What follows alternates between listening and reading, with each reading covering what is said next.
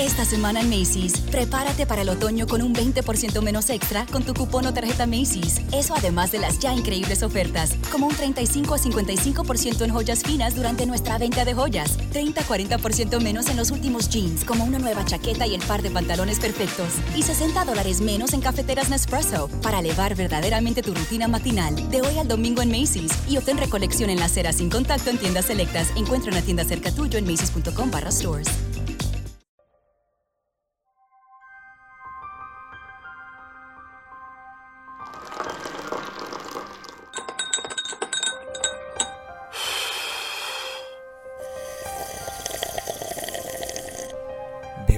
A Sorbos de Suspenso Podcast.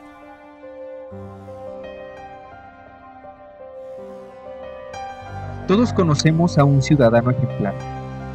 Piensa tú, por ejemplo, en ese vecino, ese familiar, inclusive ese amigo que parece tener un historial intachable. Personas educadas, amables, padres o madres de familia, con trabajos estables y peor que eso, con sonrisas confiables y amables. Lo que no puedes pensar es todo aquello que pasa por sus mentes cuando te ven y te dedican esa mirada cálida y mucho menos imaginar qué sucede en sus hogares una vez que cierran sus puertas y apagan sus luces, una vez que lejos de la sociedad se quitan esa máscara de dulzura y comienzan a ser ellos mismos. En 2005, Dennis Rader, un respetable padre de familia, presidente de una congregación de la Iglesia Luterana y líder de Boy Scouts, fue arrestado por los asesinatos de 10 personas ocurridos entre 1974 y 1991. Fue atrapado tres décadas después de iniciados sus asesinatos y después de enviar cartas a la policía y a la prensa con tonos de burla en varias ocasiones. Autodenominado como el asesino BTK por las siglas en inglés de atar, torturar y matar, que a su vez describen su modus operandi. Tras el impecable disfraz de un intachable ciudadano, se encontraba uno de los asesinos más despiadados de la historia reciente del estado de Kansas en Estados Unidos, más específicamente en la ciudad de Wichita. Escuchas, vayan a llenar su taza con café y tomen junto a nosotros unos sorbos de suspenso mientras platicamos sobre Dennis Rader, mejor conocido como el asesino BTK. Esta semana en Macy's, prepárate para el otoño con un 20% menos extra con tu cupón o tarjeta Macy's. Eso además de las ya increíbles ofertas, como un 35 a 55% en joyas finas durante nuestra venta de joyas, 30 a 40% menos en los últimos jeans, como una nueva chaqueta y el par de pantalones perfectos, y 60 dólares menos en cafeteras Nespresso para elevar verdaderamente tu rutina matinal de hoy al domingo en Macy's y obtén recolección en la acera sin contacto en tiendas selectas. Encuentra una tienda cerca tuyo en macy's.com barra stores. Esta semana en Macy's, prepárate para el otoño con un 20% menos extra en la última moda con tu cupón o tarjeta Macy's.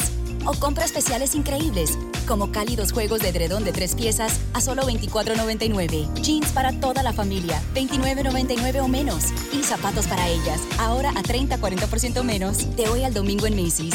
Y obtén recolección en la acera sin contacto en tiendas selectas. Encuentra una tienda cerca tuyo en macy's.com barra stores.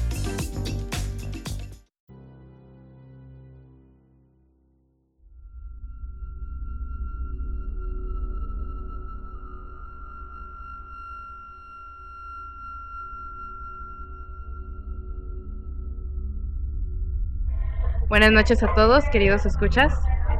Estamos transmitiendo no en vivo desde Guadalajara para ustedes. Yo soy Yvette Padilla. Y yo, Fran Cabañas. Y es un honor para nosotros presentarles a nuestro primer asesino. Eh, honestamente, si hablamos del material que tenemos para hablar, para traerles a ustedes, asesinos nos sobran. Y además es uno de los temas que nos trajo aquí inicialmente. No específicamente el asesino BTK, que como dijimos es el que vamos a iniciar el día de hoy, sino eh, lo que es la, la, cultura del asesino, por decirlo de una manera un poquito vulgar, un poquito incorrecta, pero eh, algo que tenemos en común, eh, mi colocutor y yo, es la fascinación por leer estas historias y por conocer el mundo de estas personas que han pasado a, a la historia del mundo a, gracias a su infamia. Y eh, creo que, pues como ya habíamos mencionado también, es como que la parte más importante dentro de lo que es la cultura del horror, porque aquí no, o sea, no hay dudas de que existen, de que, de que están entre nosotros, y como en este caso vamos a ver que, eh, o sea, están, pueden estar detrás de las personas que menos te imagines. Están camuflajeados de una manera tan perfecta que tú puedes ver a una persona todos los días, a tu jefe, al barista que te sirve el café, a tu vecino, inclusive a un familiar, y no saber lo que hacen de noche y ser monstruos de la vida real. Así que, pues nada, escuchas. Gracias por acompañarnos una semana más y permítanos contarles la historia de El asesino BTK.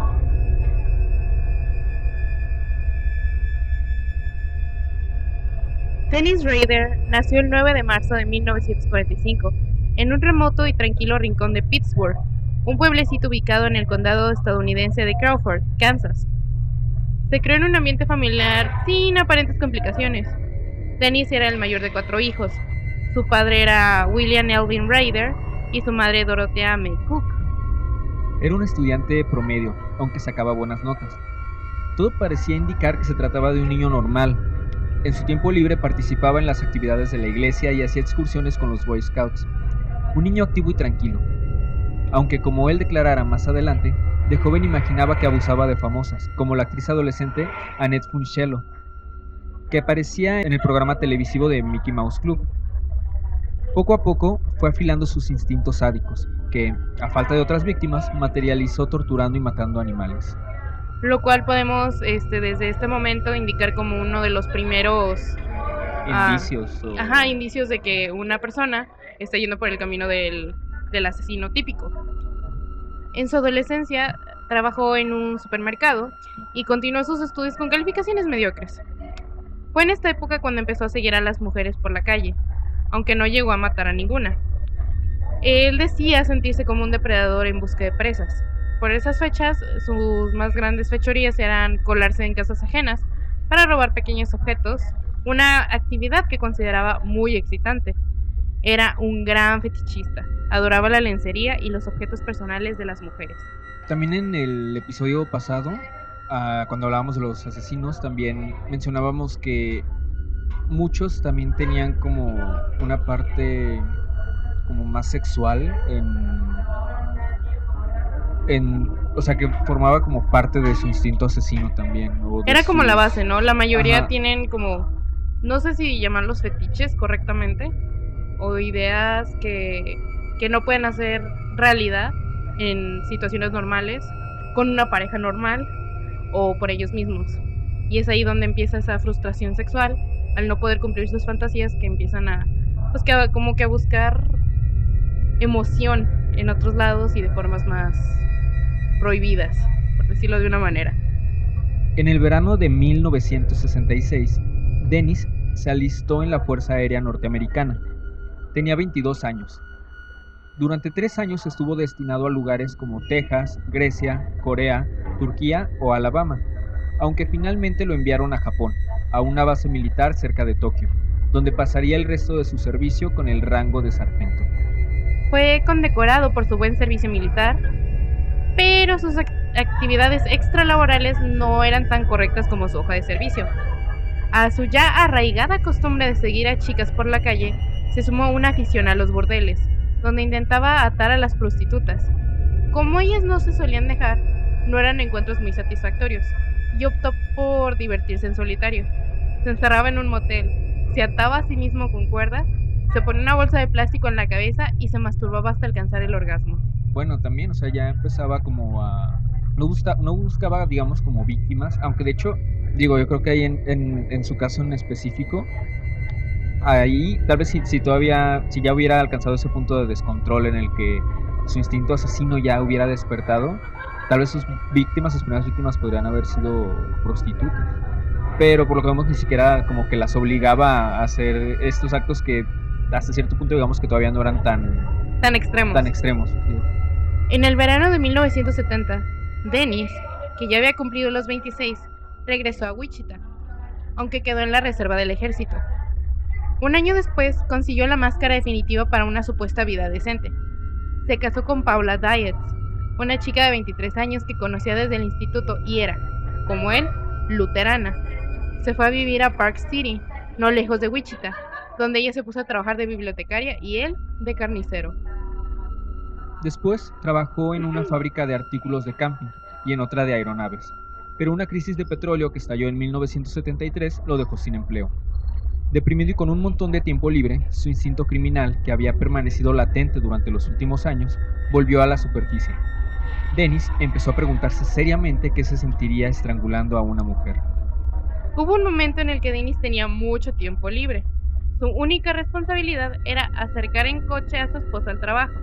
Luego se dedicaba a merodear por varios apartados y campus universitarios, mirando a las mujeres y fantaseando con atarlas, torturarlas y matarlas.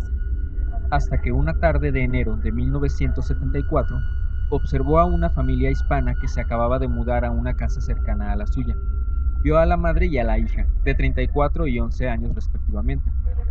Siempre habían gustado las latinas. Empezó entonces a trazar un plan. Mientras vigilaba obsesivamente las rutinas de la familia y reunía el material necesario para llevar a cabo su crimen, revólver, cuerdas, cuchillo y herramientas. No quiero decir que es como un detonante ni que ayudó precisamente a que este hombre se deschavetara, pero el tiempo libre nunca es bueno. Creo que no es sano para nadie porque por lo que veo no trabajaba, no se dedicaba nada más que a llevar a su esposa. Entonces, pues, ¿qué hace un loco con tanto tiempo libre? Sí, o sea, realmente si, lo único que si era una persona que, que ya había detectado que tenía pensamientos psicópatas o pongámosle negativos, nunca se los trató, nunca le interesó tratarse, tal vez en su psicopatía ni siquiera se daba cuenta de que eran malos. Y todavía se da el tiempo de planear, de analizar, de observar a, familias vecinas, pues desde ahí sabemos que nada de eso puede salir bien. Algo, algo va a pasar por su mente que no, no va a terminar bien. Sí, pues, o sea, duró mucho tiempo con, con ese instinto eh, reprimido. Pero, pues sí, como dices, eh, con el tiempo libre que tenía, pues, digo, y sin va a salir. culpabilidad o ese...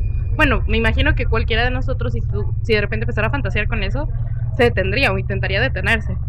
Eh, en estas épocas donde ya se está normalizando, gracias a todo, las citas al psicólogo o al psiquiatra, pues desde ahí ya, ya hay señales de que puedes detenerte o hay como pequeños topes. Pero pues en, en estas épocas donde no era normalizado, donde de hecho hasta se veía mal que una persona fuera con un psicólogo, o era como de, ah, son solo ideas tuyas, o, o ¿qué tiene de malo? Porque los psicópatas piensan eso. ¿Qué tiene de malo? Cuando decidió entrar a la casa, no solo encontró a la madre y a la hija como esperaba, sino también al padre de 38 años y a uno de los hijos varones de 9 años. Pistola en mano, los ató a todos y los fue estrangulando uno por uno, muy excitado, mientras se masturbaba.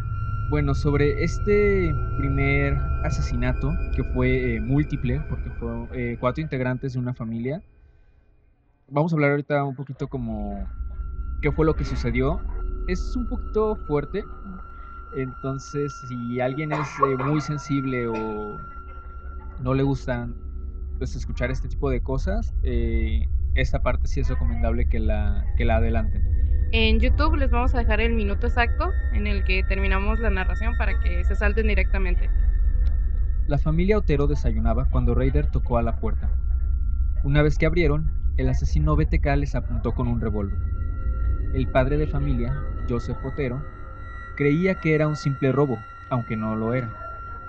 Raider les ató uno por uno a las sillas. Después de atarles, torturó psicológicamente a los padres, simulando violar a los dos hijos de la pareja. Luego de eso, Raider le colocó una bolsa de plástico en la cabeza al señor Otero y la ató a su cuello con una cuerda para que se asfixiara. La segunda víctima fue la madre, con quien se masturbó mientras los niños veían para luego estrangularla ante la mirada de los hijos. El tercer turno fue de la niña, a quien estranguló con una soga. Cuando era el turno del hijo, Raider notó que el matrimonio seguía con vida, por lo que volvió a estrangular a la mujer hasta matarla y puso bolsas de plástico en las cabezas de padre e hijo, quienes murieron asfixiados. Cuando se disponía a escapar de la escena de los crímenes, notó que la niña seguía viva, por lo que la bajó al sótano donde la terminó de matar, estrangulándola. Cuando encontraron los cuerpos sin vida de la familia, recogieron restos de semen en el muslo de la niña. Dennis admitió haber eyaculado sobre ella una vez muerta. Que bueno, en creatividad no se lleva tanto porque esto es básicamente lo que él hacía a sí mismo y lo que me imagino que intentaba hacerle, bueno, simular a hacerle a las prostitutas que contrataba. Era básicamente un fetiche con el estrangulamiento y con, eh, supongo que el sentimiento de ser el dominante o el sentimiento de saber que, pues que él manda la situación. De hecho, eh, algo que no mencionamos es que eh, él desde más joven, no recuerdo la, edad, la edad exacta, pero dibujaba, eh, o sea, en las revistas había mujeres o algo así, y las dibujaba amordazadas, eh, con sogas y ese tipo de cosas. Entonces sí, desde siempre él lo que quería era como que dominar. Y estrangular. Y estrangular. Esta ocasión fue la única en la que Dennis mató a dos varones. El resto de los 10 asesinatos que se le atribuyen fueron mujeres de entre 21 y 62 años. El tercer hijo, Charlie, de 15 años, fue quien encontró los cuerpos, pidió auxilio a los vecinos y la policía llegó al lugar del crimen. El criminal había maniatado los cadáveres de los padres con la cuerda de una persiana y los había acostado sobre la cama. Según las investigaciones posteriores, ninguna de las víctimas había sufrido agresión sexual alguna. De hecho, Raider reconoció durante la vista judicial. Me entró pánico. Yo nunca había estrangulado a nadie antes, así que en realidad no sabía cuánta presión había que aplicar ni durante cuánto tiempo. Eh, Era un novato. bueno, Suena feo, pero pues eso es el, adjetivo que más le queda. Era un novato en esto. Era aficionado nada más. Era una persona que soñaba, que le excitaba la idea del estrangulamiento y no sé, no está claro exactamente qué fue lo que detonó o qué fue lo que hizo clic en su cabeza como para decir, sí, hoy lo voy a hacer. Y con una familia entera, o sea, la mayoría, eso fue bastante arriesgado, porque la mayoría se espera a mujeres solitarias o niños que son realmente personas indefensas, a las que puedes agarrar cualquier día y muy difícilmente van a defenderse de un hombre mayor. Pues de hecho, o sea, él esperaba encontrar únicamente a. Pero no, de todos modos esperaba a dos personas. Y pues sí, la madre y a la niña. En una casa ajena. La mayoría lo hacen en un callejón o de noche. Es así, tal cual, un día de repente simplemente quiso meterse, le salió la familia y dijo, ah, pues, pues ni modo, de aquí ya soy. ¿no? Pero de hecho, sí, eh, este asesino también, eh, esos que planeaba, planeaba también, empezaba a perseguir a sus víctimas. Eh, de hecho, hubo una eh, de la que no, o sea, no concreto, no fue víctima como tal, porque eh, la, era una señora mayor, si no mal recuerdo, y por una situación X, eh, la señora no llegó a su casa esa noche y Dennis ya estaba esperando, o sea, sabía a qué hora iba a llegar y tenía todo planeado. Y ella sí era una mujer eh, que, que, estaba sola y pues por azares del destino no llegó y básicamente se, se salvó. Cuando el destino no quiere que te toque, pues te salva. Tan solo tres meses después del crimen de la familia Otero, Dennis volvió a matar. En esta ocasión, las víctimas fueron Catherine Bright y su hermano Kevin, quienes al entrar en casa se toparon con su verdugo. Era la una de la tarde del 5 de abril de 1974. Ambos hermanos entraron en el apartamento y se encontraron con un hombre armado que les amenazaba con matarlos. Dennis agarró con fuerza a Kevin y le obligó a atar a su hermana a una silla. Después se lo llevó a la habitación contigua e intentó estrangularlo con una cuerda. La víctima se resistía y el asesino tampoco estaba ejerciendo la presión suficiente, así que decidió dispararle dos veces por la espalda. Aún así, Kevin logró escapar de la casa para pedir ayuda, y cuando llegaron las autoridades se encontraron a Catherine con tres cuchilladas en el abdomen. No sobrevivió. ¿Cómo un hombre tan religioso podía compaginar su vida familiar con su carrera sangrienta sin que le temblara la mano? La doctora Ramsland, quien escribió un libro en 2016 sobre este caso, lo explica. Dennis tenía muy separadas las dos partes de su vida. Se creó un alter ego asesino, como si fuera un superhéroe o un espía, bautizado como el Minotauro, que operaba en paralelo a su vida cotidiana. En realidad, Dennis era una persona completamente normal la mayor parte del tiempo, pero a veces caía en lo que él llama la zona oscura y se convertía en un asesino. Durante las investigaciones policiales se interrogó a más de mil personas que o tenían datos esclarecedores sobre los crímenes o podían ser sospechosos, pero ninguna de la información aportaba nada concluyente.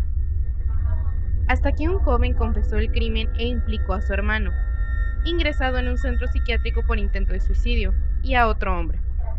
La policía creyó hallar una vía de solución al caso, pero los tres hombres tenían historiales psiquiátricos, por lo que sus confesiones fueron descartadas. A Dennis no le gustó que otro reivindicara los asesinatos de la familia Otero, así que llamó al periódico The Wichita Eagle y Don Granger respondió. Dennis le dio el título de un libro de la Biblioteca Pública de Wichita. Le indicó dónde encontrarlo y le señaló que había una carta entre sus páginas. Granger, alterado, se puso en contacto con la policía y le pasó la información. En efecto, la policía halló una carta en las páginas de una obra sobre ingeniería. El escrito tenía faltas de ortografía, pero eso no impidió que el contenido resultara impactante. Le escribo esta carta por el bien del contribuyente, así como de su propio tiempo. Los tres tipos que tienen retenidos solo quieren publicidad por los asesinatos de los Otero. No saben nada en absoluto. Lo hice yo solo y sin ayuda de nadie. Que quede claro. Ya que los delincuentes sexuales no cambian su modus operandi, o por naturaleza no pueden hacerlo, no voy a cambiar el mío. Las palabras clave para mí serán atarlos, torturarlos, matarlos. BTK. Aquí ve estas letras de nuevo estarán en la próxima víctima. La carta proporcionaba detalles sobre las víctimas y la ubicación y posición de los cuerpos dentro de la casa, incluyendo a la joven Josephine, quien fue hallada colgada de una cuerda en el sótano. La carta no se hizo pública para evitar que la ciudad se sumiera en misterio. Aquella carta le sirvió a la policía para seguir investigando, pero con el paso del tiempo nadie encontraba una buena pista tuvo que ser un nuevo asesinato el que hiciera que el fuego se reavivase.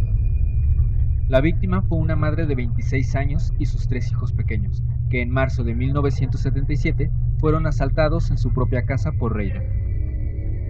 Nuevamente, maniató a la madre y la asesinó estrangulándola con una cuerda. Después le puso una bolsa en la cabeza y se masturbó. Esta vez los niños no sufrieron ningún daño.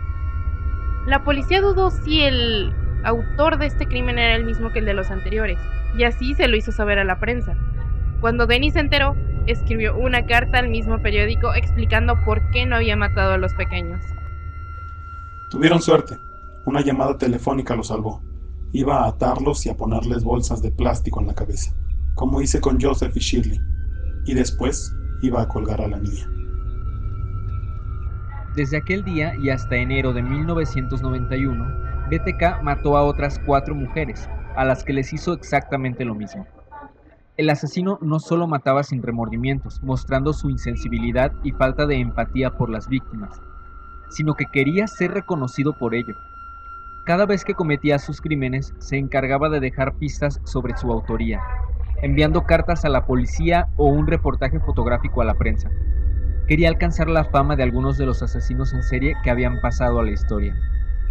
¿A cuántos tengo que matar antes de ver mi nombre en el periódico? O algo de atención a nivel nacional.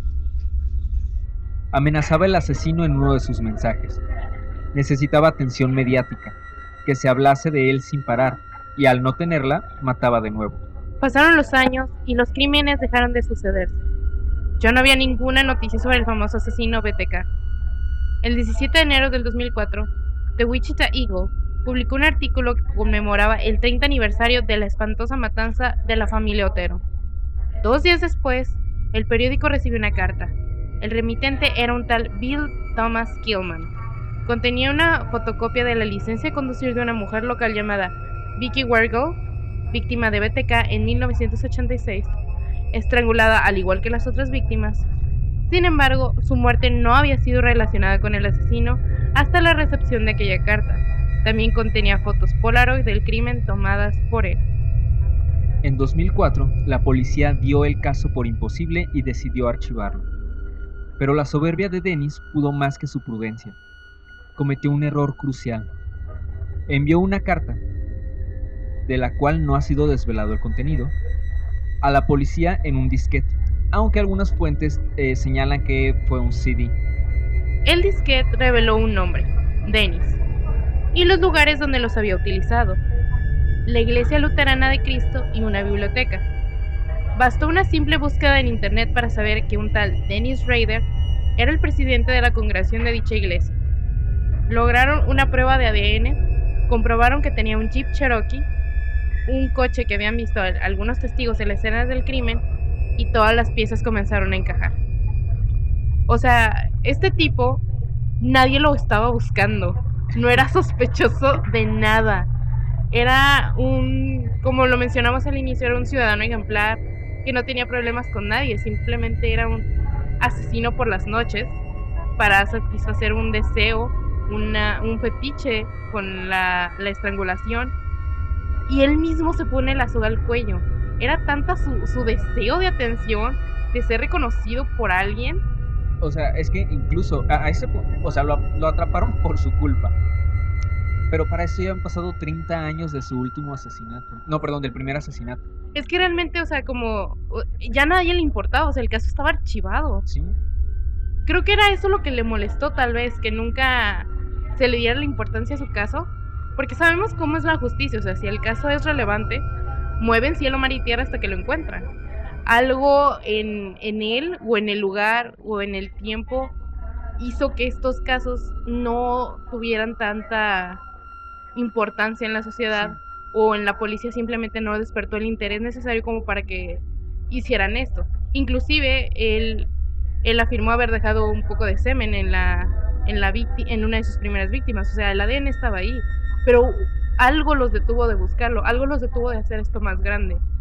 Eh, sí, pues de hecho, o sea, él mandó el disquete eh, como, bueno, también eh, una de las fuentes decía que antes de mandar el disquete, él, eh, eh, o sea, seguía mandando cartas a la policía, al periódico, y en una de las cartas a la, policía, él preguntaba si era seguro, o sea, él, digamos, confiando en la policía, si era seguro que les enviara un disquete con más información.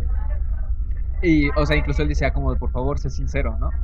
Dijeron, ah, sí, no pasa nada pero pues no, o sea, obviamente, pues sí pasó. Eh, con el con el disquete pudieron localizarlo y, lo dieron, pero al final, o sea, era lo que él quería. Eh, lo que él quería, él quería la atención, él quería y lo logró. Que es lo más triste de todo esto, porque finalmente el ego de una persona mala pasó a la historia. Su sueño se hizo realidad.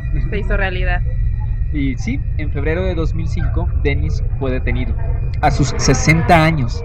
Ya era un tipo legendario uno, uno de los asesinos en serie que más tiempo permaneció en activo sin ser atrapado. Y de hecho nadie lo hubiera atrapado si él no hubiera sido un egocéntrico y si él hubiera detenido las cartas y la investigación. Investigación que ya estaba completamente detenida, es que estoy en shock.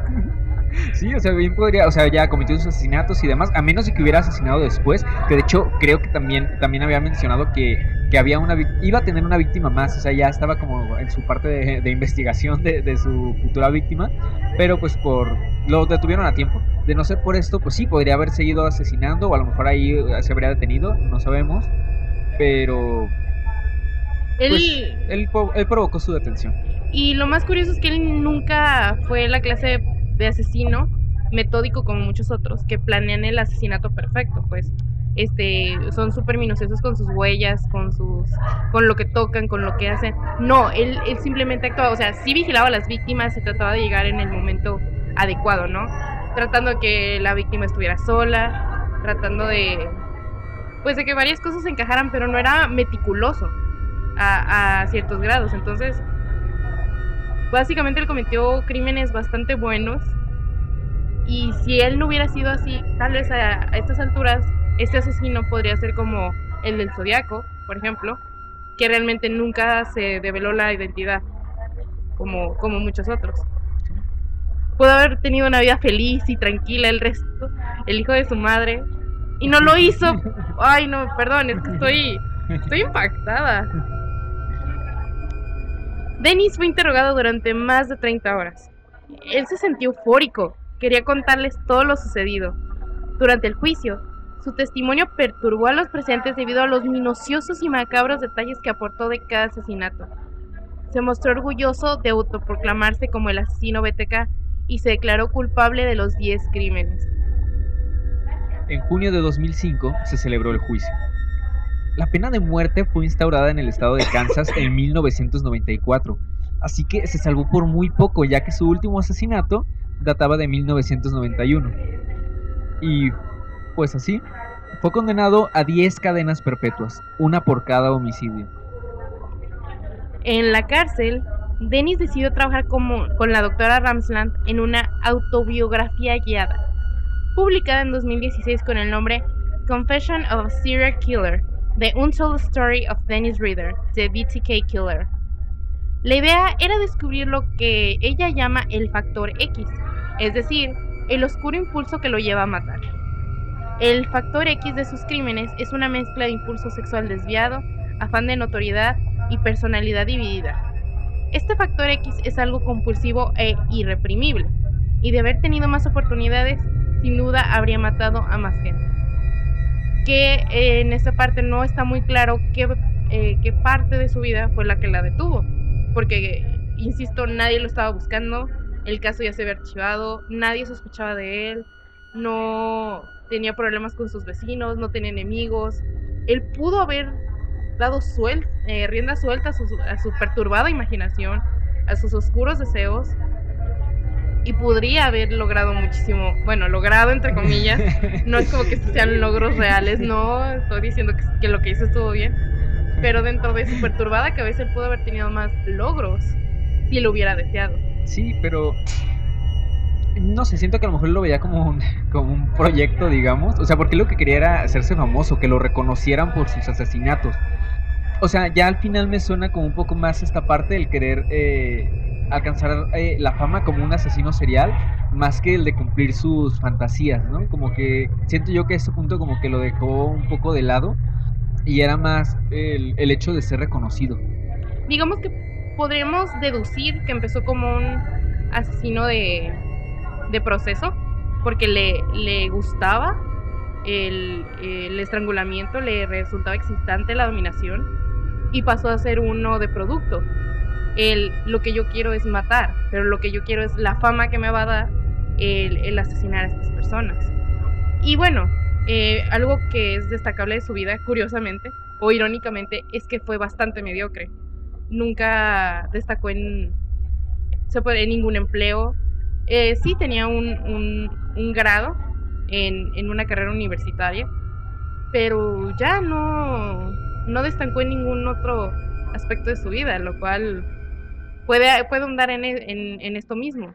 Eh, su necesidad de sentir que, que había triunfado, que había hecho algo grande, que había dejado una huella en la historia. Lamentablemente no lo hizo por algo positivo. Actualmente la familia de Dennis se niega a visitarlo en la cárcel y él no lo entiende. Así se lo dijo a su pastor Mike Clark, que sí fue a verlo a prisión. No soy más que un buen hombre que ha hecho cosas malas. Dennis tiene dos hijos, Brian de 41 años y Kerry de 38. Eh, bueno, esas edades creo que pueden estar eh, desactualizadas. desactualizadas. Eh, su hija Kerry le contestó por carta, danos tiempo, estamos tratando de sobrevivir, tú nos has mentido, nos has engañado, en una entrevista con el diario The Wichita Eagle, Kerry declaró, me he sentido fatal por los 30 años de mierda que mi padre le dio a este pueblo y las cosas terribles que les hizo a sus víctimas. Las mujeres andaban con miedo, mi propia madre andaba con miedo. Pero ya le he perdonado. Y no lo he hecho por él, lo he hecho por mí. Quieras o no, la familia siempre sufre. La familia siempre es un daño colateral de las locuras que cometen estas personas ah, perdón, estas buenas, buenos hombres que, hacen que, que, se, cosas, han hecho cosas que hacen malas. cosas malas, según, según Dennis Rader. Pero lo curioso también de esto es que muchos de esos asesinos, eh, o sea, son, son despiadados, ¿no? O sea, no, no tienen, no sienten remordimiento, pero atacan a, o sea, no atacan a su familia. Eh, no en todos los casos, pero hay varios eh, como este en el que pues su familia pintan una raya. Ajá, sí, sí, o sea, y tienen esta, esta doble vida o esta, eh, como lo mencionamos también en el episodio anterior, esta máscara de cordura. O sea, que puede ser una persona que, que parezca pues totalmente normal o en este caso incluso un ciudadano ejemplar. Es que creo que la palabra clave es precisamente más Porque como dijo la psicóloga, o sea, él tenía dos personalidades. Eh, me imagino que, que tal vez hasta tenía conversaciones entre, o sea, consigo mismo, entre sus dos, sus dos identidades. Y creo que siempre es la buena la que delimita la mala. Y es como de, ok, puedes hacerle lo que quieras a las personas, pero mi familia no. Porque, como ellos dicen, no son monstruos. Sí, o, o mencionan esto, ¿no? Que tienen como que un monstruo viviendo en su cabeza. Que de todas formas es algo relativo, ¿no? Porque ah, no, no soy un monstruo, no lastimo a mi familia, yo soy un buen ciudadano. Era líder de los Boy Scouts, iba a la iglesia, era muy religioso. Pero pues era como de, ok, esta parte está bien, ya después ve con el vecino, mátalo, estrangúlalo, hazle lo que quieras. Y todavía, y todavía es, eh, el problema es el cinismo con el que lo intentan. Eh, el cinismo con el que le hablan a la policía y le dicen, ah, sí, yo hice esto y creyendo que nunca los van a atrapar y de hecho él nunca lo, lo hubiesen atrapado si no hubiera sido tan pretencioso. Pues sí, pero a lo mejor si no lo hubieran atrapado, para él a lo mejor no habría valido de nada todo lo que hizo. Sí, como que todo su esfuerzo hubiera sido en vano. Pero, como dije, hubiera tenido una vida plena y feliz. Nadie se lo hubiera impedido. Pues sí, pero a lo mejor lo de feliz era relativo. A lo mejor eso no era suficiente. No me para imagino él. que alguien sea feliz en prisión. Pero bueno, o sea, imagínate que hasta él mismo pudo participar en la creación de un libro que explicaba sus eh, sus manías. Sí, no, o sea, y él con todo gusto, o sea, lo que quería es, es hacerse Era eso, era famoso, era, sí, y pues sí, durante eh, mucho tiempo estuvo enviando cartas con, con esta psicóloga hasta que el libro se, se publicó en 2016. Eh, de hecho, suena un libro interesante, porque finalmente es, es la razón por la que muchos estamos aquí, ¿no? Eh, siendo, no fans, pero sí, digamos que aficionados de eh, la cultura del horror, como ya hemos mencionado, porque siempre hay, hay un porqué, hay algo oculto ahí, y eso es lo interesante. Más allá de, de las atrocidades que pudieron haber cometido. Es que Siempre- los lleva, ¿no? Ajá. ¿Por qué? Es, es básicamente responder a las preguntas. ¿Por qué? ¿Y cómo? Por supuesto que es importante. ¿Cómo? ¿Cómo? Esta semana en Macy's, prepárate para el otoño con un 20% menos extra con tu cupón o tarjeta Macy's. Eso además de las ya increíbles ofertas, como un 35 a 55% en joyas finas durante nuestra venta de joyas, 30-40% menos en los últimos jeans, como una nueva chaqueta y el par de pantalones perfectos, y 60 dólares menos en cafeteras Nespresso para elevar verdaderamente tu rutina matinal de hoy al domingo en Macy's y obtén recolección en la acera sin contacto en tiendas selectas. Encuentra una tienda cerca tuyo en macy's.com barra stores. Esta semana en Macy's, prepárate para el otoño con un 20% menos extra en la última moda con tu cupón o tarjeta Macy's. O compra especiales increíbles, como cálidos juegos de edredón de tres piezas a solo $24.99. Jeans para toda la familia, $29.99 o menos. Y zapatos para ellas, ahora a 30-40% menos, de hoy al domingo en Macy's. Y obtén recolección en la acera sin contacto en tiendas selectas. Encuentra una tienda cerca tuyo en macy's.com barra stores. Y pues con esto terminamos con este cuarto episodio de Sorbos de Suspenso Podcast y con nuestro primer caso de, de asesinos. Esperamos sus comentarios de eh, qué les pareció este, este episodio. Ya saben, cualquier cosa que, que nos ayude a mejorar es bienvenida. Y pues eh, esperen muchísimos episodios más de este tipo, contándoles las historias de los monstruos de la vida real. Eh, cualquier, eh, obviamente nosotros ya tenemos un pequeño banco de ideas de todas las historias que estamos listos y dispuestos a contar, pero eso no quita que si ustedes conocen un caso interesante, curioso, sobre todo casos mexicanos, que esos nos competen a nosotros, porque es la, la tierra desde la cual transmitimos. Qué miedo. Sí, qué miedo. Pero claro, si conocen un caso mexicano, sobre todo, o cualquier otro que, que tengan en mente, pues ya saben que siempre somos abiertos a sus comentarios, a sus ideas y que con todo el gusto del mundo vamos a recibirlas y a materializarlas en algún punto. Y bueno, no solo de asesinos, vamos a seguir tocando pues otros temas como los que ya platicamos en los capítulos, en los episodios de, de la, la cultura del horror, tal vez alguna historia de algún vampiro o algún, Algún fantasma, monstruo. algo más sobrenatural también, también vamos a tener contenido de de este tipo. Porque finalmente estamos aquí para llevarles un poquito de suspenso y horror a sus vidas. De nada, es un placer. Eh, ya para finalizar, simplemente quería tomarme la molestia de saludar a una querida amiga que nos ha apoyado desde el primer episodio y que sé que va a estar muy emocionada de saber que vamos a empezar a hablar ya de asesinos. Eh, así que un saludo a mi gran amiga Caro Rentería, que a su manera nos ha, apoyado muchísimo. Y pues también a todos ustedes los que nos han escuchado y los que nos han preguntado sobre los siguientes episodios. El simple hecho de que gasten una hora de su vida a la semana para venir a acompañarnos a nuestros a nuestras conversaciones raras ya es eh, ya es grande y lo agradecemos de corazón. Muchas gracias. Y recuerden eh, suscribirse al canal de YouTube, seguirnos en Instagram, en Facebook, en Podbean también pueden ahí escuchar los, los episodios, incluso los pueden descargar también. Si, eh, también un podcast se puede disfrutar en, en el camino, tal vez cuando vas a la escuela o algo así, al trabajo. Pueden descargar los episodios y pues escucharlos en cualquier momento del día. Porque no hay nada mejor que ir camino a la escuela a las 6 de la mañana cuando todo está oscuro, escuchando historias de asesinos. Yo sí estuve escuchando podcast el semestre pasado. Yo también, por eso lo sé. es en serio esto que decimos. Hemos transmitido de Guadalajara para el mundo. Yo soy Yvette Padilla.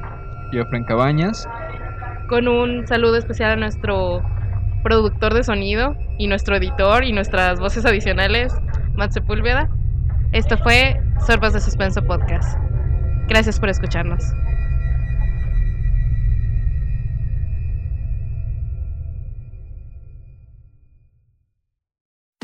Esta semana en Macy's, prepárate para el otoño con un 20% menos extra con tu cupón o tarjeta Macy's. Eso además de las ya increíbles ofertas, como un 35 a 55% en joyas finas durante nuestra venta de joyas, 30 a 40% menos en los últimos jeans, como una nueva chaqueta y el par de pantalones perfectos, y 60 dólares menos en cafeteras Nespresso para elevar verdaderamente tu rutina matinal. De hoy al domingo en Macy's y obtén recolección en la acera sin contacto en tiendas selectas. Encuentra una tienda cerca tuyo en macy's.com barra stores.